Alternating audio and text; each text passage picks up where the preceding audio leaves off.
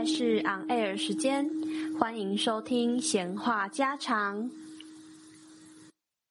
欢迎大家来到闲话家常，我是主播谭琪。今天节目带来的是台湾传统民俗故事。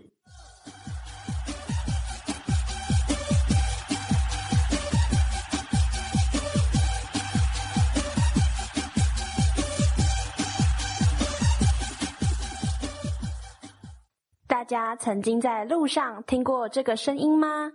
当你好奇的顺着声音一看，好几个显眼的大人偶走过，还有很多人敲锣打鼓，热闹非凡。这不是节日庆典，也不是游行，而是台湾特有的民俗活动——枕头。阵头是神明出巡的通称，其中有两个神明，一个有白色的脸以及长长的舌头，另一个有黑色的脸，身高较矮。两个神明形影不离。大家知道他们是谁吗？在台湾，他们是家喻户晓的神明，我们称他们为七爷和八爷。今天我们想跟大家分享他们还未成为七爷八爷之前的故事。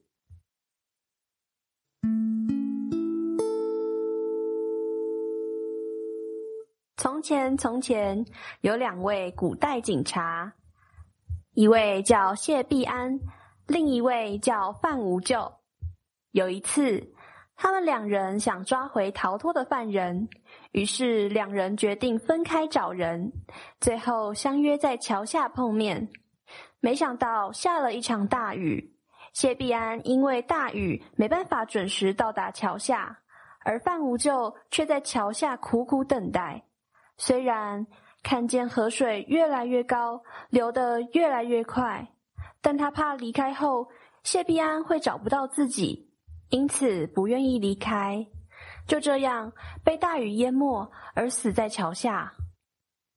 谢必安赶来，看到范无救死了，痛不欲生，自责不已。原本谢必安也想一起跳进河里，但因为身高太高，水淹不过去。最后谢必安因为内疚，所以上吊自杀了。后来谢必安的形象就变成吐着舌头的样子。而范无救因为死前挣扎，脸色发黑。玉皇大帝看到他们两个这么守信又有义气，于是封他们两个为冥界的大神。只要人间有人死去，他们便会前去带领亡魂。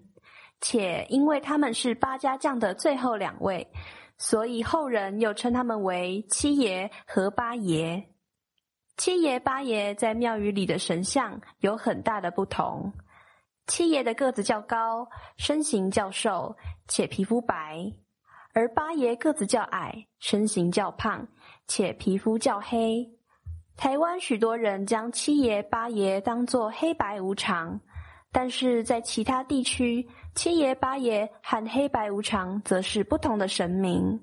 然而。无论是七爷八爷，或是黑白无常，皆是带领灵魂的神明。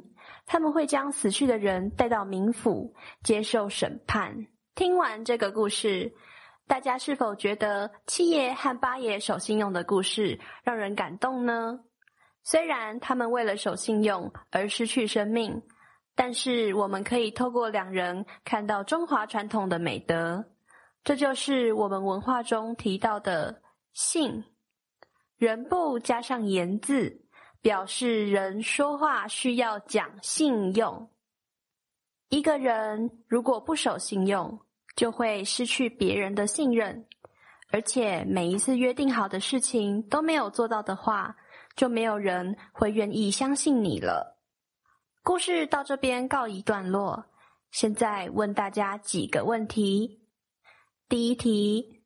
神明出巡，我们通称为什么？神明出巡，我们通称为什么？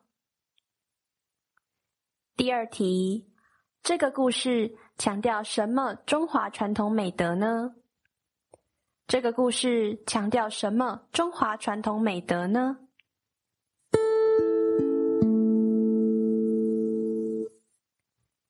今天闲话家常文化小故事就到这里。